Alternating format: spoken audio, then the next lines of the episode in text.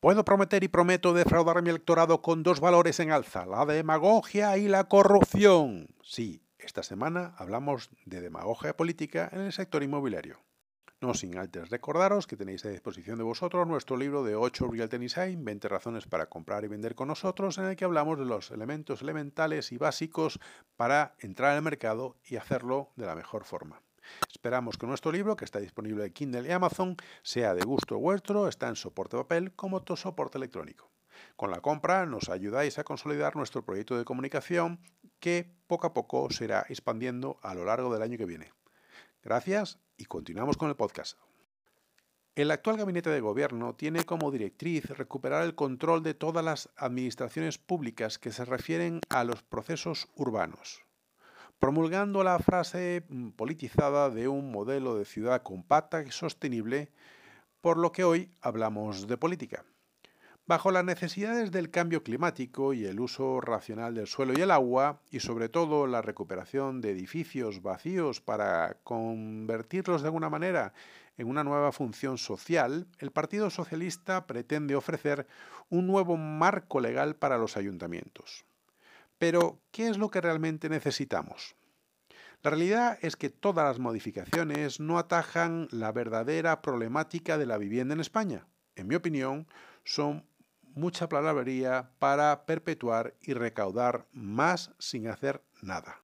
Por otra parte, promueven el incremento del IBI a través del valor catastral, incrementando entre 3 y 4 veces el valor actual, además de centralizarlo y dejando a los ayuntamientos sin financiación. Esto no atasa el problema de la ocupación ilegal de las viviendas privadas, evidentemente. Inclusive quieren aumentar la seguridad jurídica para evitar los desahucios. Por tanto, corrompen la tendencia de que una propiedad privada y la seguridad jurídica es lo que debe de hacer el gobierno, cosa que no está ocurriendo. Uno de sus objetivos básicos en el Partido Socialista es favorecer el acceso de la vivienda para hogares con ingresos bajos o ingresos reducidos, para bien optar en propiedad o en alquiler, cosa que nos parece correcta, pero sin concretar un verdadero plan de vivienda pública. Y como segundo objetivo básico y elemental, sugieren facilitar alojamiento a, los hogares desahuciados por consecuencias de procesos legales pero la cuestión es cómo lo van a hacer. Mm, pues parece sencillo, pero no es así. Cuando se disponga de este tipo de vivienda, la ayuda podrá aplicarse sobre la vivienda adecuada, de titularidad privada o sobre cualquier alojamiento o dotación residencial susceptible de ser ocupada por personas beneficiadas en estos mismos regímenes. Es decir, tú ocupa que yo es propio. Esto, junto con la posibilidad de empadronarse hasta en la farola del municipio es legalizar la ocupación a costa del contribuyente y del sector privado, para solventar sus pocas ganas de intervenir en el problema, muy serio por cierto, para todas las partes. Y me refiero a los ocupas y a los propietarios, porque unos lo necesitan y los otros también.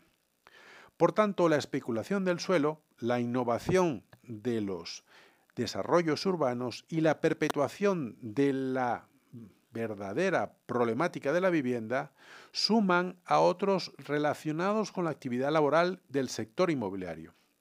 Es necesario profesionalizar a todo el sector como lo hace Europa. Es necesario dignificar el trabajo del sector buscando dar oportunidad de trabajo digno y cualificado, evitando que personas no gratas se apropien de, indebidamente de la actividad para su propio rédito, generando la problemática del aumento de casos en los juzgados por robo, hurto, extorsión, estafa y todos los que vienen por allí. Y la gran lista de delitos que han ocurrido durante los últimos años. Bien cometido por estas empresas, bien cometidos por agentes inmobiliarios o el propietario de estos, la etiqueta de especulador en el sector cada vez va aumentando y sobre todo con medidas de ocupas. Y todo esto es desagradable que ocurra en un sector día a día y que no se ataje ni se resuelva el problema. Es más complejo de lo que la demagogia política recaudatoria nos promulgan en sus discursos. Así que ya sabéis, es complicado lo que estamos viviendo. La semana que viene, por cierto, hablaremos del IBI.